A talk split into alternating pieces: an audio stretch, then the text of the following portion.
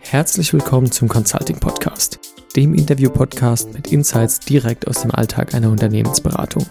Mein Name ist Janusz Geiger und ich spreche mit erfahrenen Consultants und smarten Menschen aus meinem Berufsalltag über die Themen Consulting, Digitalisierung und die Zukunft der Arbeit.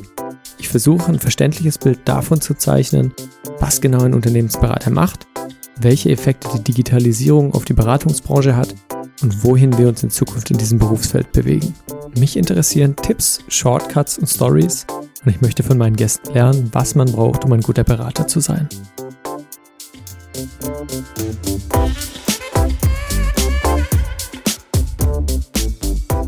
Mein heutiger Gast ist der Steven Schipurek. Du bist seit fast fünf Jahren schon in der Beratung unterwegs. Also vier Jahre als Berater tatsächlich und hast davor aber auch deine Abschlussarbeit in der Beratung geschrieben. So hatte ich das äh, gelesen. Genau, richtig. Genau. Und äh, ja, schwerpunktmäßig beschäftigst du dich viel mit digitaler Produktentwicklung, Prototyping und ja, so mit, sagen wir, Inno Innovation Development, würde man vielleicht sagen, Innovationsentwicklung. Genau. Ja, tatsächlich. Ja, schön, dass du da bist. Ähm, fangen wir direkt an. Beschreib mir doch mal, wie sieht so ein, ein Tag, wenn du digitale Produktentwicklung machst, wie kann sowas aussehen? Na gut, also ich denke, man muss vorab dazu sagen, den typischen Takt, den gibt es natürlich so nicht. Das ist natürlich jetzt keine Überraschung. Wenn ich jetzt mal in eine der Projekte mal sozusagen zurückspule gedanklich, wo das stattgefunden hat. Ich war längere Zeit in China. Dort haben wir für einen deutschen Automobilkonzern eine Mobilitätslösung pilotiert. Das heißt, es ging nicht so sehr darum, konzeptionell was zu arbeiten, sondern die Sache wirklich auch im wahrsten Sinne des Wortes auf die Straße zu bringen.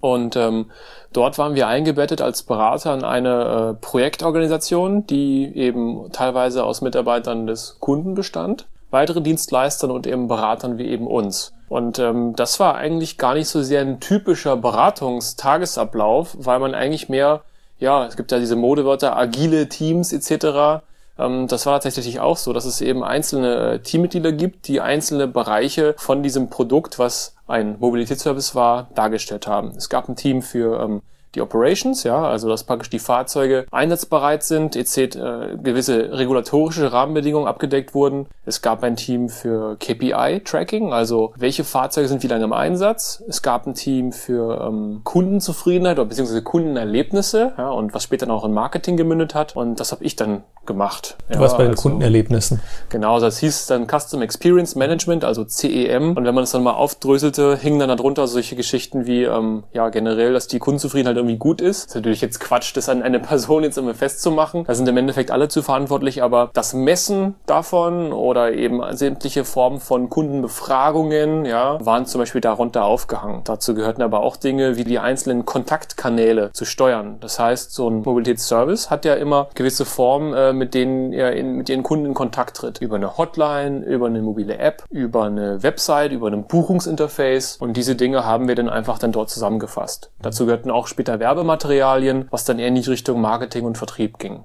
Ja, also was ich damit sagen möchte, ähm, das war ein Projekt, wo man sozusagen für einen abgesteckten Zeitraum, bei mir waren das damals neun Monate, in einer ja fast schon Startup-ähnlichen Konstellation eben äh, tatsächlich da was baut. Ja. ja. Äh, das war jetzt ein Ausschnitt. Ein anderes Thema, das war hier in Deutschland, ähm, auch tatsächlich wieder bei einem anderen Automobilhersteller. Dort ging es um ein Produkt aus dem Bereich äh, vernetzte Fahrzeuge. Und ähm, dort war es mehr so, dass wir ein kleines Beratungsteam waren von drei, teilweise auch vier Beratern, die ähm, einen Fachbereich beraten haben, die so ein Produkt entwickelt haben. Das heißt, wir haben dann für die, ja, ich würde fast schon sagen, interimsmäßig, das heißt, auf Zeit ähm, für die diesen Produktentwicklungsprozess da begleitet und teilweise auch inhaltlich sehr stark ausgestaltet. Das ist genau so eine Frage gewesen. Also begleitet heißt dann eher Steuerung oder dass man inhaltlich mitwirkt? Naja, sowohl als auch. Ne? Das ist immer so ein Thema. Also wenn ich sage ähm, Steuern, hört sich das immer so an, als ob jemand irgendwo oben in so einem Organigramm sitzt und da irgendwie was managt und orchestriert. Das ist natürlich manchmal der Fall, ähm, aber findet aus meiner Erfahrung nie, sage ich mal, nur so statt. Man geht eigentlich immer inhaltlich rein. Zumindest war das in meinen Fällen der Fall. Um jetzt auf diese beiden Themen nochmal Bezug zu nehmen, bei dem eben genannten Beispiel, äh, das war im After Sales tatsächlich und es ging darum, dass man ein Produkt entwickeln wollte, das über eine ähm, OBD-Nachstecklösung, das heißt, es sind diese kleinen ähm, ja, Geräte, die man eben äh, links neben dem Lenkrad in so eine Buchse steckt, womit normalerweise der Fahrzeugmechaniker die Fahrzeugdaten ausliest. Mhm. In unserem Fall war das ähm, eben die Schnittstelle, mit der wir Fahrzeugdaten aus Bestandsfahrzeugen auslesen konnten und die wurden dann äh, über Bluetooth in, ja, über das Handy überspielt und da lief eine mobile App da drauf, die dann zum Beispiel dir angezeigt hat, was du dort für Verbrauchswerte hattest, wo du lang gefahren bist, wann die nächsten Wartungsintervalle stattfinden, all solche Themen. Mhm. Ja, und diese mobile App, die es da zu entwickeln galt, die ähm, wird natürlich durch verschiedene Leute irgendwie entwickelt. Ja, Entwickler, Designer sind dabei involviert, aber auch deshalb das Thema Fachbereich. Natürlich der Auftraggeber in dem Sinne möchte das Thema natürlich so haben, ja, dass es irgendwie gewisse natürlich Geschäftsziele verfolgt. Nichtsdestotrotz muss es jemanden geben, der, damals war das eine Rolle, die wir auch wieder in, äh, in Fachsprache Product Owner genannt, eben besetzt haben und das war dann ich in Person. Das heißt, meine Aufgabe war es dann damals, ähm, gemeinsam mit dem Fachbereich eben zu definieren, was eigentlich die Funktionalitäten dieses, dieser App sein sollten. Ähm, und habe das dann tatsächlich auch in einem agilen Modus, also Stichwort Scrum und Sprints, eben äh, durch Entwickler und Designer gemeinsam dann umgesetzt. Ja, ja und ja, das war sozusagen der Teilbereich App. Es gab noch mehr dazu, aber ich denke, dass das, das sprengt jetzt den Rahmen. So kann man sich das so ein bisschen vorstellen, was ja. man dann äh, so inhaltlich da so tut. Ja, okay. Und hast du jetzt so in diesen ja, vier, fünf Jahren, die du schon in der Beratung unterwegs bist, mal jemanden getroffen, kennengelernt, also auch einen anderen Berater, mhm. der dich da besonders inspiriert hätte? Also mhm. der super gut war, weil er Eigenschaft ABC hatte. Mhm. Also irgendwas, also was du dir vielleicht auch abgeschaut hast von der ja, Person. Ja, ja. Gibt es da jemanden, also musst du natürlich jetzt nicht Namen nennen, sondern äh, einfach so diesen, diesen Typ äh, ja. Berater beschreiben. Ja. ja, das ist ein guter Punkt. Ähm, ich stelle oft die Frage, wer sind eigentlich die Vorbilder? Und da muss ich ganz ehrlich sagen, das ist für mich eigentlich eher, also den idealtypischen Berater, den, den habe ich jetzt so noch nicht kennengelernt, aber es gibt einige, die einige dieser Charakterzüge oder Fähigkeiten mitgebracht haben. Das heißt, man müsste das dann fast so Frankensteinartig zusammenflicken. Aber ähm, ich kann einfach mal erzählen, wen ich da so getroffen habe, ohne namentliche Nennung versteht sich und was aus meiner Sicht da jetzt besonders gut dran war. Ich hatte einmal einen Projektleiter, der ähm, mich sehr überzeugt hat aufgrund der Qualität seiner Arbeit. Ja, der hat also sehr genau gearbeitet das allein reicht natürlich nicht aus. Ja, der hatte eine gute Kombination aus einer, wie sagt man so, einer Kundenorientierung. Also ist immer das Thema in der Beratung. Man kann inhaltlich total gut sein, aber wenn man es nicht schafft, den Kunden, den Auftraggeber, den man in diesem Fall hat, ähm, ich will nicht sagen, an die Hand zu nehmen, aber sage ich mal, den so zu begleiten, dass, dass er da ein Gefühl von Mehrwert verspürt. Mhm. Ja, die Kombination muss da sein. Andersrum gibt's auch die Mischung, wo man sagt, es gibt Berater, die sind extrem gut, ähm, sage ich mal, dieser sogenannte, ich, nach, ich nenne es mal diesen, diesen Anglizismus, diesen Trusted Advisor zu machen. Also eigentlich die Vertrauensperson des Kunden zu sein, wo, wo der eigentlich immer gefragt wird zu allen möglichen Themen. Aber da muss man es auch inhaltlich auch irgendwie äh, auf der Kette haben oder Leute im Team haben, die das inhaltlich bedienen können. Ja. So, also das sind schon mal zwei Eigenschaften. Also inhaltlich gute Arbeit, das ist jetzt natürlich keine Überraschung, ja. Das ist in den meisten Berufen vorteilhaft. Ähm, für die Beratung spezifisch natürlich gerade eben gesagt, ähm, dieses Einfühlungsvermögen und die Empathie für den Kunden zu haben. Und das kann man noch ein bisschen weiter ausdehnen, denn das ist tatsächlich nicht nur auf die Inhalte bezogen, sondern geht noch ein Stückchen weiter. Das geht wirklich darum, da eine, eine vertrauensvolle Zusammenarbeit herzustellen, die ähm, ähm, teilweise natürlich ähm, ja im Idealfall in Freundschaften mündet, muss man auch ganz ehrlich mal sagen. Mit meinem besten Kunden verstehe ich mich heute auch noch persönlich sehr gut weil man einfach auf einer Wellenlänge ist. Mhm. Ähm, ist aus meiner Sicht jetzt keine zwingende Voraussetzung, dass man sich mit den Leuten anfreundet, aber es ist in diesem Geschäft natürlich extrem hilfreich, ähm, wenn man da einfach auf einer Wellenlänge ist und es macht auch mehr Spaß. Ja, ist ja in jedem Job auch so. So, was gibt es noch für Themen? Ähm, ich muss ganz ehrlich auch sagen, aus meiner persönlichen Sicht, ähm, mir äh, imponieren auch vor allem die Berater, auch vor allem wenn man mal in den höheren, ja, äh, ich sag jetzt mal Hierarchieebenen, obwohl natürlich bei uns die Hierarchien eigentlich wahrgenommen zumindest jetzt nicht so hoch sind, sondern eher flach das abläuft, die es auch gut hinbekommen, ähm, berufliches mit Privatem zu verbinden.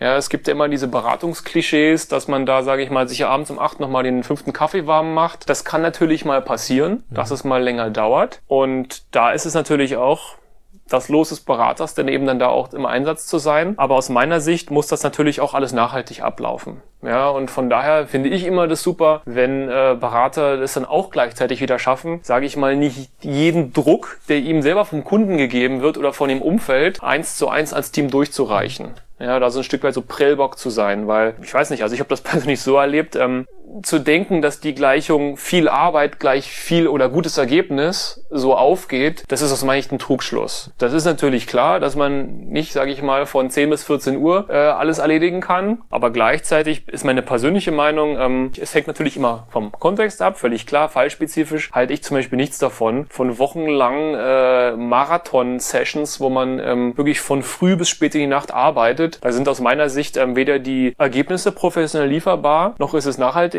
äh, noch ist es wirklich ähm, ja, wie soll ich sagen, wie ich gesagt nachhaltig. Mhm. Ja, es gehört in diesem Job natürlich auch dazu, dass man einen gewissen Ausgleich hat. Und ähm, wenn der so nicht stattfindet, dann ähm, ja, dann macht es irgendwann keinen Spaß mehr. Man wird krank, der Kunde ist auch nicht mehr zufrieden. Von daher Ausgleich. Ja, gucken, dass so eine Balance da ist. Genau, ja, ja. so ist es. Sehr gut. Ähm, stell dir mal vor, du würdest dein Ich treffen an seinem ersten Tag als Berater. Mhm, mhm. Mit deiner heutigen Erfahrung. Und du triffst den, keine Ahnung, im Aufzug irgendwo so relativ kurz, ja. dass du nicht so lang quatschen kannst. Ja. Und du willst ihm aber das Beste mitgeben. Mhm. Also so nach dem Motto, also du startest heute, mhm. äh, ich würde an deiner Stelle darauf achten, darauf achten, darauf achten, vielleicht drei Punkte oder also mhm. wie viele dir natürlich einfallen, mhm. aber so mhm. Tipps von deinem erfahrenen Ich an dein unerfahrenes Ich? Ja, also ich muss ganz ehrlich sagen, ich selber würde gar nicht so viel anders machen. Also wenn die Frage jetzt in die Richtung geht im Sinne von, was würdest du anders machen? Hm, nee, nee, das meinte nicht so viel anderes. So. Ähm, ich kann die Sachen wiederholen, die ich damals so gemacht habe. Mhm. Was nicht bedeutet, dass ich alles richtig gemacht habe, will ich gar nicht behaupten. Aber ich persönlich habe es damals als sehr ähm, hilfreich empfunden, dass ich tatsächlich einen Mentor hatte. Mhm. Ja, es, es gab hier damals in der Firma, ich weiß nicht, ob es immer noch gibt, wirklich so ein Mentorenprogramm, ausgewählte Kollegen sich eben zur Verfügung gestellt haben, so eine Mentorenbeziehung aufzubauen zu, ähm, ja, Leuten, die gerade frisch in die Beratung gekommen sind. Und ähm, ich hatte mir da jemanden, ja muss ich fast schon sagen, rausgesucht aus so einer Kartei, wo ich tatsächlich äh, nach den fachlichen Schwerpunkten gegangen bin. Also wen gibt es in der Firma, der, und das ist eigentlich ganz gut auf deine Frage jetzt wieder zurückzuführen, fünf Jahre später, der, sage ich mal, so wie also sucht euch, man, man sucht sich idealerweise jemanden, der schon vier, drei, vier, fünf Jahre weiter ist als man selbst, der in Themen unterwegs ist, die man selber spannend findet, die man selber auch gerne machen möchte und befragt den mal, ähm, wie man da auch, ich will nicht sagen, wie man da auch hinkommen kann, weil das ist nicht der richtige Weg, aber dass der eben einfach mal ähm, ja so ein paar Tipps gibt. Und zwar jetzt nicht einmal im Fahrstuhl, sondern eher begleitend. Mhm. Ja, weiß ich, man trifft sich dann alle zwei Wochen mal zum Mittagessen, bespricht die Themen, denn ähm, ist es nochmal losgelöst von den Inhalten sehr hilfreich, ja, zu verstehen, wie man sich, das hört sich jetzt wirklich total platt an, wie man sich in manchen Situationen gut verhält. Und jetzt meine jetzt, ich meine jetzt gar nicht so sehr, wie man sich möglichst opportunistisch ein gutes Netzwerk aufbaut, sondern wie man sich vor allem auch im Gemengelage der zahlreichen Interessen, die es ja so gibt, auch bewegen kann. Ja, ich gebe mal ein Beispiel. Es ist ja in der Beratung so, und so hatte ich dich auch verstanden, ja. Ähm, Beratung ist natürlich ein, wie andere Jobs auch oder vielleicht sogar noch viel mehr, was, wo man sich in verschiedenen Interessens, äh, ja, Situationen bewegt. Man selber hat ein Interesse, man möchte vielleicht gewisse Projekte machen. Dann gibt es natürlich die Interessen der Kunden, die haben vielleicht gewisse Projekte, die sie gerne besetzen möchten. Dann gibt es die Interessen der Firma, ja, zum Beispiel das Thema ähm, Auslastung, das ist auch kein Geheimnis, kann man auch drüber sprechen. Und natürlich dann auch das Interesse seiner eigenen Chefs oder Vorgesetzten oder der Client-Partner, die dementsprechend diese Projekte auch besetzen möchten. Und es ist tatsächlich nicht immer einfach, diese Interessen äh, zu harmonisieren. Ja, und da hilft es, wenn man mit einem erfahreneren Kollegen darüber spricht, der auch die Unternehmenskultur sehr gut kennt und auch einschätzen kann, wie man sich wann wie gut verhalten kann. Ne, das wäre also ein Thema sich einen Mentor suchen oder von einem Mentor gefunden werden. Das muss ja jetzt kein aufgesetztes ja, Speed-Dating sein, aber genau, das kann sich ja auch ja. ganz, äh, sage ich mal, normal ergeben aus Gesprächen, die man hat, irgendwie in der Küche und dann merkt man, okay, das ist irgendwie interessant. Das habe ich als sehr hilfreich empfunden. Mhm. Gab es noch was, oder? Naja, also ich hatte jetzt erst heute beim Mittagessen wieder den Fall, wo ich mit einem jüngeren Kollegen gesprochen habe. Wir waren in einer Gruppe da beim Essen und da habe ich auch ähm, eine Geschichte rausgehört, wo ich glaube, wo es hilfreicher gewesen wäre, wenn man tatsächlich äh, viel Eigeninitiative an den Tag legt. Ja, also man kennt das ja, jeder ist seines eigenen Glückes Schmied. Ne? Das ist natürlich jetzt nicht das Einzige, worauf man bauen kann, völlig klar. Aber ich bin nach wie vor der Meinung, dass das Glück den Vorbereiteten bevorzugt. Das heißt, wenn man sich zum Beispiel in gewisse, gewisse fachliche Richtungen bewegen möchte und ähm, dort sein Kompetenzprofil schärfen möchte, Kontakte machen möchte, auch ähm, ja, Zugang zu Kunden haben möchte, dann kann man natürlich darauf warten, hoffen, dass das irgendwann mal passiert. Ähm, man kann es nicht erzwingen, ist auch völlig klar, aber man kann es ein Stück weit vorbereiten. Ja, wenn man sich in gewissen ähm, Konstellationen von Menschen auffällt, wo die Themen diskutiert werden, wenn man sich anbietet, dann steigen die Chancen umso umso höher, da wirklich dann mal zum Einsatz zu kommen. Und das wäre auch mein zweiter großer Punkt. Also wirklich das Thema Eigeninitiative zu machen. Das heißt nicht, dass man jetzt, ja, das ist ja auch immer so ein Thema. Teilweise laufen das ist ja auch gar nicht schlimm. Berufsanfänger äh, dann durch die Firma und betreiben teilweise wirklich Smalltalk nonstop und das, das finde ich dann teilweise, ich will nicht sagen anstrengend, aber das kann man machen, soll man auch machen, ist doch gut. Aber da auch ruhig ein bisschen locker bleiben, authentisch bleiben und ähm, dann ergeben sich die Dinge schon. Aber trotzdem, Eigeninitiative zahlt sich aus. Auch wieder hier sicherlich kein, äh, kein Thema, was exklusiv für die Beratung gilt, aber hier erst recht. Ja, ja, absolut. Sehe ich auch so. Cool. Zwei gute Punkte. Gerade das Mentoring ist, glaube ich, äh, ja, das kann einem sehr weiterhelfen. Ja, ja. Jetzt bist du ja schon ganz gut rumgekommen, auch so in deinem Beraterleben. Du warst in Asien eine Weile unterwegs. Mittlerweile bist du seit über einem Jahr schon, seit, weiß nicht, einem Jahr und ein paar Monaten bist du in den USA eigentlich. Genau, in San Francisco.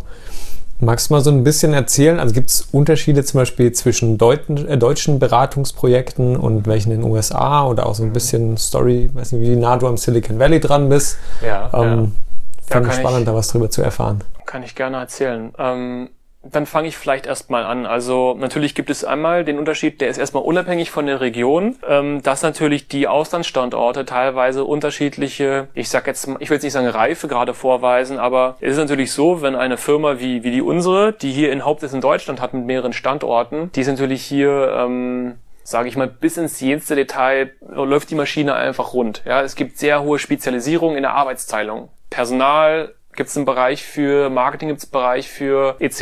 Es gibt die Berater. Wenn ich zum Beispiel mal in die USA schaue, wo ich gegenwärtig angestellt bin, dort ist unser, unser Team und unser Büro massiv kleiner. Das heißt, man wird eigentlich zum Beispiel beim Thema Recruiting als Berater viel stärker in die Pflicht genommen. Das habe ich damals in Peking auch so wahrgenommen. Ich war dort auch für neun Monate ähm, auf einer Projektentsendung. Jetzt bin ich in den USA fest angestellt. Das heißt, bei kleineren Standorten, das ist aber auch wieder unabhängig äh, von der Beratungsbranche, wird man natürlich viel mehr, je kleiner die, die Firma dann vor Ort ist, in andere Tätigkeiten mit einbezogen.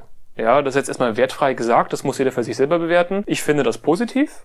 Ähm, das ist dann, ich will nicht sagen wie ein Startup, weil das ist es ja natürlich auch wieder nicht, aber man bekommt einfach nochmal Einblick in andere Bereiche. Ja, und wird dann da entsprechend noch stärker in die Pflicht genommen. Jetzt zu deiner Frage, was ist jetzt wirklich inhaltlich da nochmal anders?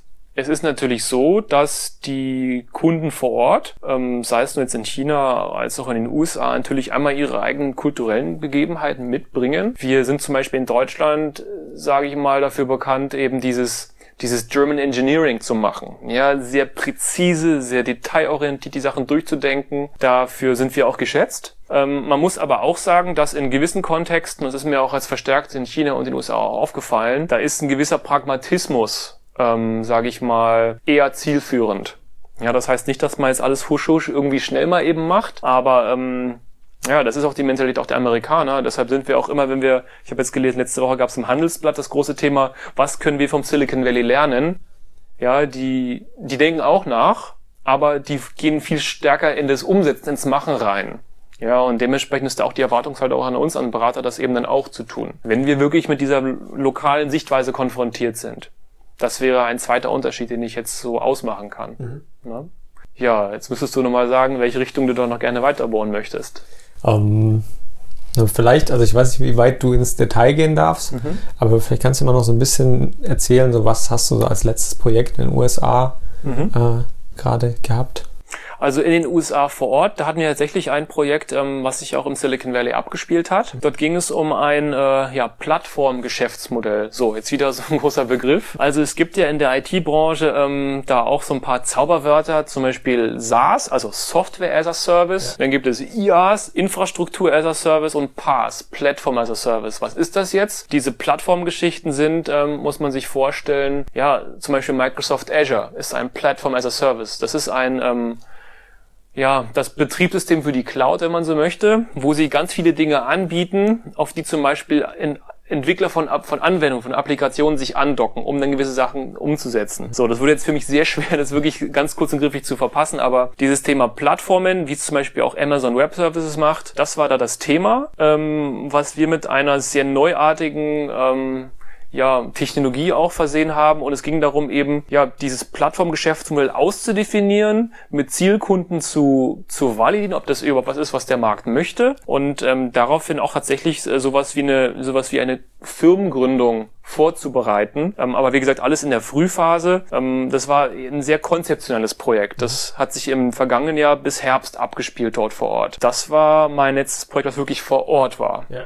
Die Projekte, die danach kamen, die waren dann wahlweise in China oder jetzt in Deutschland. Ah, okay. Okay.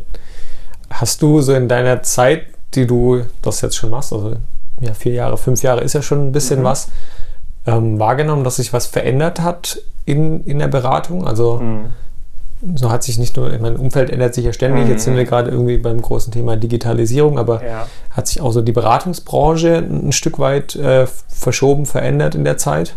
Definitiv. Hast du da schon was wahrgenommen? Ja, ja, das würde ich auf jeden Fall sagen. Also ich kann mich noch sehr gut daran erinnern, als ich mich damals auch beworben habe, ähm, als es in die Beratung ging.